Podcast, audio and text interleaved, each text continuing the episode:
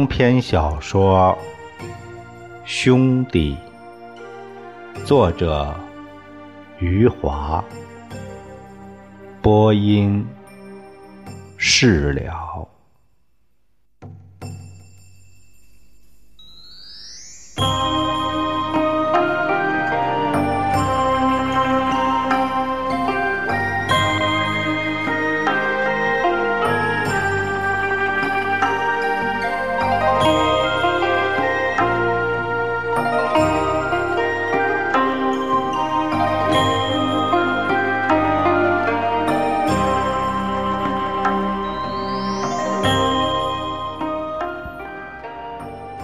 光头从此独自一个人。那些日子，李兰早出晚归，他所在的私厂已经停产闹革命了。宋凡平留给他一个地主婆的身份，他每天都要去工厂接受批斗。李光头没了宋刚，也就没了伙伴儿他整日游荡在大街小巷，像是河面上漂浮的树叶那样无聊，也像是街道上被风吹动的纸屑那样可怜巴巴。他不知道自己要干什么，只知道自己。在走来走去，累了就找个地方坐下来；渴了就去拧某个水龙头；饿了就回家吃几口冷饭剩菜。李光头不知道世界发生了什么，无产阶级文化大革命让街上戴高帽子。挂大木牌的人越来越多，点心店的苏妈也被揪斗出来，说她是妓女。她没有丈夫，却有一个女儿，所以她是妓女。有一天，李光头远远看见一个。红头发的女人站在街角的长凳上，她从来没有见过红头发的人，好奇的跑了过去，才清楚看见她的头发是被血染红的。她胸前挂着木牌，低头站在长凳上，她的女儿。一个比李光头大几岁、名叫苏妹的女孩站在旁边，举着手拉着他的衣角。李光头一直走到苏妈的下面，抬头去看她低垂的脸，认出了她就是点心店的老板娘。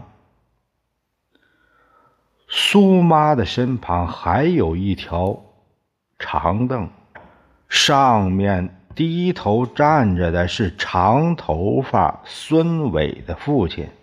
这个曾经和宋凡平大打出手，曾经带着洪秀章在仓库门前神气活现的人，现在也戴上了高帽子，挂上了木牌孙伟的爷爷解放前在我们刘镇开过一家米店，又在战乱里倒闭关门。随着文化大革命越来越广泛深入，孙伟的父亲也被挖出来，成了资本家。他胸前的木牌比地主宋凡平挂过的那块还要大。长头发的孙伟也和李光头一样孤零零了。他的父亲戴上了高帽子，挂上了大木牌，成了阶级敌人。他的两个伙伴赵胜利和刘成功立刻和他分道扬镳。孙伟不再练习扫荡腿了，在大街上练习扫荡腿的只有赵胜利和刘成功两个身影了。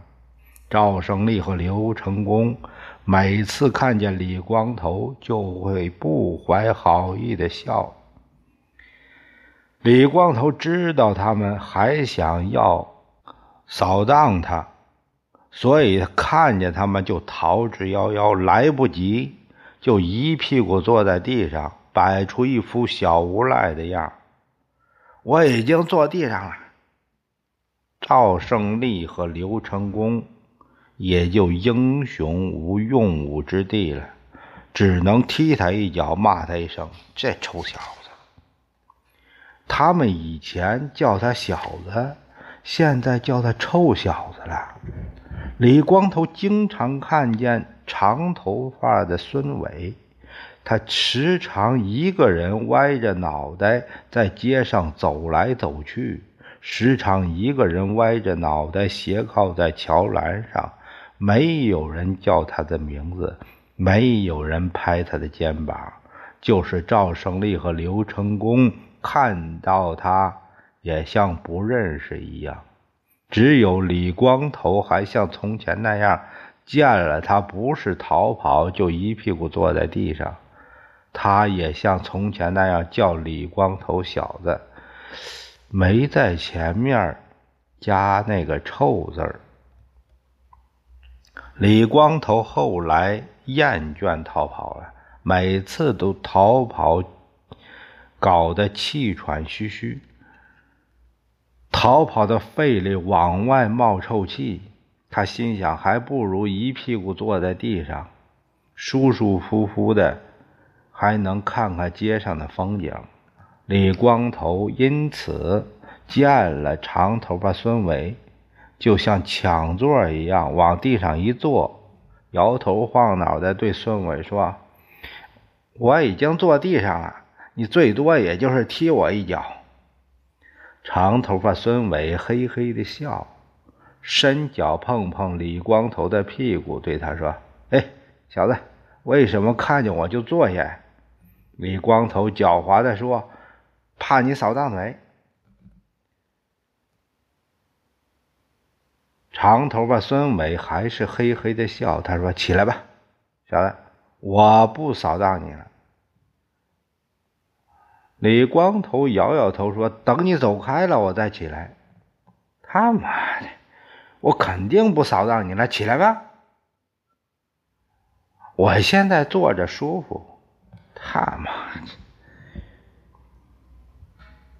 孙伟骂了一声，然后走去了。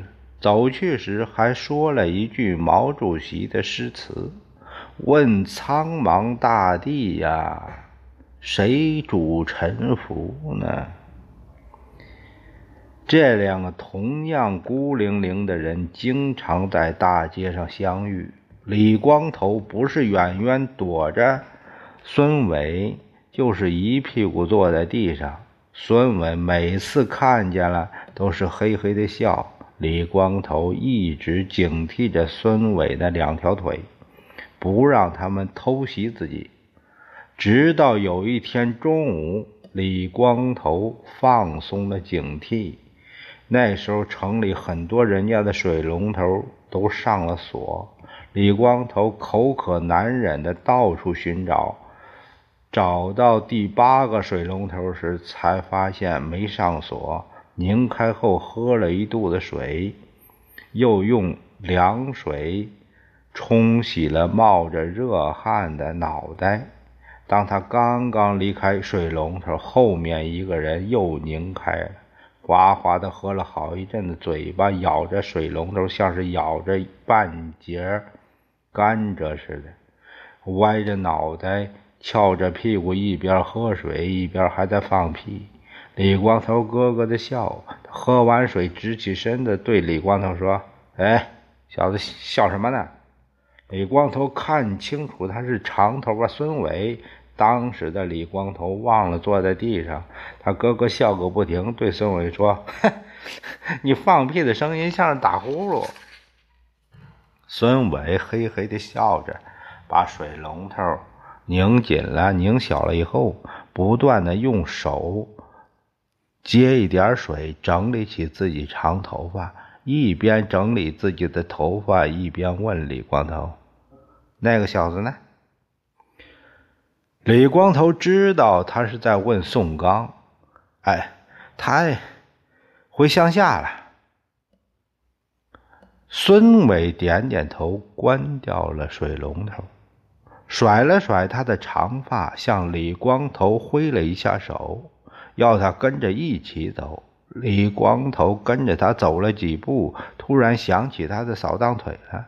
李光头赶紧坐在地上。孙伟往前走了几步，发现李光头没跟上，回头看见李光头坐在地上了。他奇怪的问：“哎，怎么了？”李光头指指他两条腿：“你你有扫荡腿？”哈哈哈。哎呀，我要是扫荡你，刚才就扫荡了。李光头觉得他说的有道理，不过还是不相信他。李光头试探的说：“你刚才忘记扫荡我了？”“不是，起来吧，我不会扫荡你了。我们现在是朋友了。”“我们现在是朋友了。”这句话让李光头受宠若惊。李光头差不多是跳着站了起来。孙伟确实没有扫荡他，他把手搭在李光头的肩膀上，他们像是朋友那样走上了街道。孙伟甩着潇洒的长头发，嘴里念念有词：“问苍茫大地呀，谁主沉浮呢？”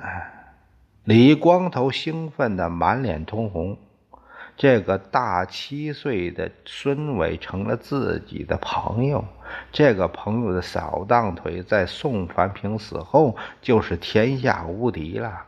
他的头发遮住了耳朵，他在向前走去时。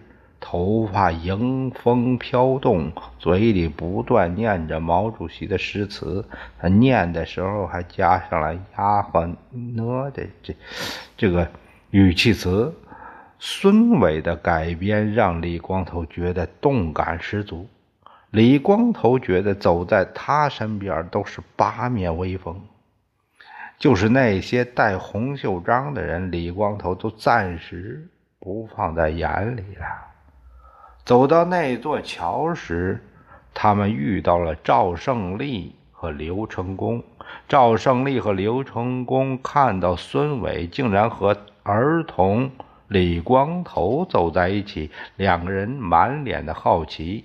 孙伟若无其事地念着自己改编的毛主席诗词：“问苍茫大地呀。”李光头小人得志的抢着念了下半句：“谁主沉浮呢？”赵胜利和刘成功看着孙伟窃窃私语，掩嘴而笑。孙伟知道他们是在嘲笑自己，就低声训斥李光头：“哎，来，别走在我身旁边，跟在我屁股后面。”李光头的嚣张气焰一下子没了，李光头没有了和孙伟并肩而行的权利，只能像个跟屁虫那样跟在孙伟的屁股后面。李光头歪着脑袋，斜着肩膀，泄气的跟在孙伟身后。李光头知道。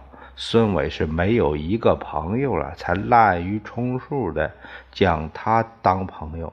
尽管如此，李光头还是紧随着孙伟，和孙伟走在一起，总比自己一个人走着要强大。让李光头没有想到的是，长头发孙伟第二天上午竟然找上门来了。那时候，李光头刚刚吃完早饭，孙伟就在门外念着毛主席诗词：“问苍茫大地呀，谁主沉浮呢？”李光头打开屋门，惊喜万分。孙伟像个老朋友似的向他挥手说：“走啊！”两个人又走在一起了。李光头小心翼翼地走在孙伟身旁，孙伟没有反对，李光头放心了。走到巷口时，孙伟突然站住了，对李光头说：“你看看，我裤子是不是破了？”李光头凑到孙伟的屁股前，没看到裤子上的破洞。李光头说：“没破呀，凑近再看看。”李光头的鼻子差不多挨上孙伟的屁股了，仍然没看到破洞。这时，孙伟突然响亮的放了一个臭屁，孙伟的臭屁像一阵风似的打在李光头的脸上。孙伟哈哈大笑，走去时嘴里高声念着：“问苍茫大地呀！”李光头赶紧大声接上：“谁主沉浮呢？”李光头知道孙伟是在捉弄他，李光头不在乎，他在乎的是孙伟让他走在旁边，还是让他跟在屁股后面。在夏天剩下的日子里，李光头和孙伟朝夕相处，他们在大街上晃荡的时间。比阳光还要久，有时候月光照下来了，他们仍然在晃荡。孙伟不喜欢冷清的地方，他喜欢热闹的大街。李光头跟随着他，整日在大街上晃荡，像苍蝇总在粪坑上盘旋一样。他们离开大街就不知道去什么地方。孙伟喜欢自己的长头发。他每天起码两次走下街边的台阶，蹲在河边弄一些水来，把额前的头发弄得服服帖帖，然后对着河水里模糊的影子甩一甩他的长头发，吹两声得意洋洋的口哨。李光头后来知道为什么喜欢在大街上走来走过去了。他是喜欢大街上的玻璃。当他在某一块玻璃前站住脚，吹起口哨的时候，李光头闭着眼睛都知道孙伟又在甩他的长发了。他们经常在大街上见到孙伟的父亲，那时候孙伟就会低下头，怕是被人认出来似的，匆匆走过。孙伟父亲戴着一顶纸糊的高帽子，像过去的宋凡平那样，拿着扫帚扫起了大街。上午扫过去，下午又扫过来。大街上时常有人训斥他：“哎，罪行都交代了吗？”“哎，都都交代了。”“想想，什么没交代的？”“是是。”有时候是孩子们训斥他，举起拳头喊：“打倒我！”他就举起拳头说：“打倒我！”这时候李光头嗓子里就会痒痒。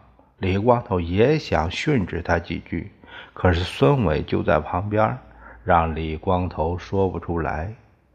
有一次，李光头实在忍不住，当孙伟的父亲喊完了“打倒我”之后。李光头说：“喊两声。”孙伟的父亲连续举了两次拳头，喊了两声“打倒我”。孙伟使劲踹了李光头一脚，低声骂道：“他妈的，打狗也得看主人！”孙伟见到其他戴着高帽子正在批斗的人时，走过时就会顺便踢他们一脚。李光头也会跟着踢上一脚，然后两个人如同白吃了一碗三鲜面一样那样高兴。孙伟对李光头说：“见到坏人随便踢一脚，跟拉完屎要擦屁股是一个道理。”孙伟的母亲曾经是一个尖嘴利齿的女人。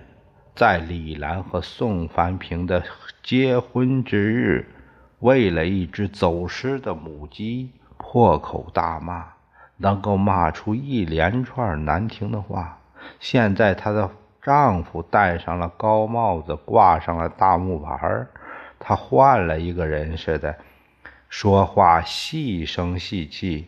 见人笑脸相迎，李光头经常在上午的时候出现在他家门口。他知道李光头是他儿子唯一的朋友了。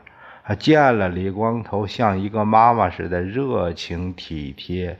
他说：“李光头的脸脏了，就会拿他自己的毛巾给李光头擦脸。”他说：“李光头衣服上的纽扣掉了，就要李光头脱下来。”给他缝上纽扣，他时常悄悄问一下李兰的情况。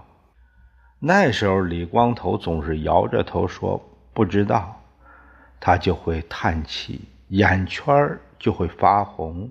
当他的眼泪快要掉下来时，他就会背过身去。李光头和孙伟的友谊没有持续多久。这时候的大街上，除了游行的人群，还出现了拿着剪刀和理发推子的人。他们见到小裤管的人，就会一把拉过来，把他们的裤管剪得像是拖把上的木布条。见到长头发的男人，就把他们摁在地上，把他们的头发。推成一窝杂草，小裤管和男人的长发都是资产阶级。孙伟的长头发也跑不了。那一天的上午，他们刚刚走上大街，刚刚看到孙伟的父亲低着头在远处扫地时，几个拿着剪刀和推子的人向他们。奔跑过来，当时孙伟嘴里正在念念有词，问苍茫大地呀，谁主沉浮呢？李光头听到身后一堆跑来的脚步声，他扭头往身后看了看，看到几个拿着推子和剪刀的洪秀章冲向了自己。李光头不知道发生什么事儿。他回过头来看看孙伟，孙伟已经狂奔而去，向着他父亲扫地的方向奔去。那几个红袖章从李光头身旁风一样的奔跑过去，去追赶前面的孙伟。李光头的中学生朋友，平时在大街上。遇到扫地的父亲时，总是低着头，匆匆走过。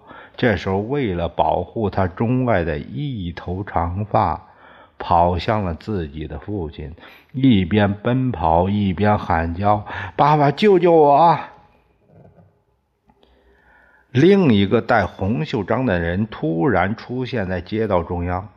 孙伟跑到跟前时，红袖章一脚扫过去。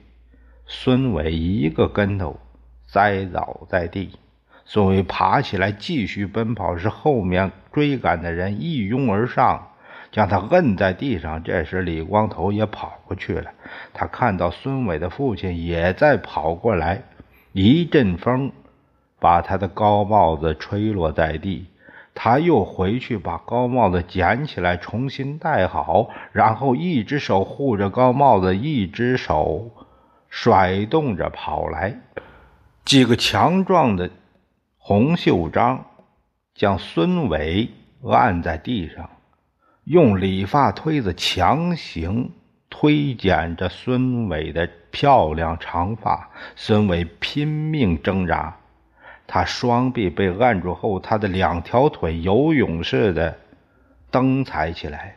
两个红袖章跪下去，用腿。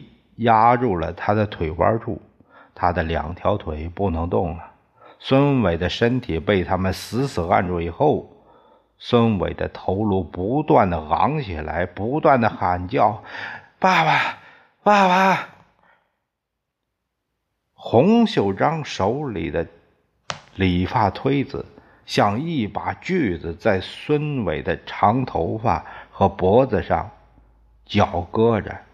洪秀章的用力和孙伟的拼命挣扎，使理发推子从孙伟的头上滑下来以后，竟然深深插进孙伟的颈部。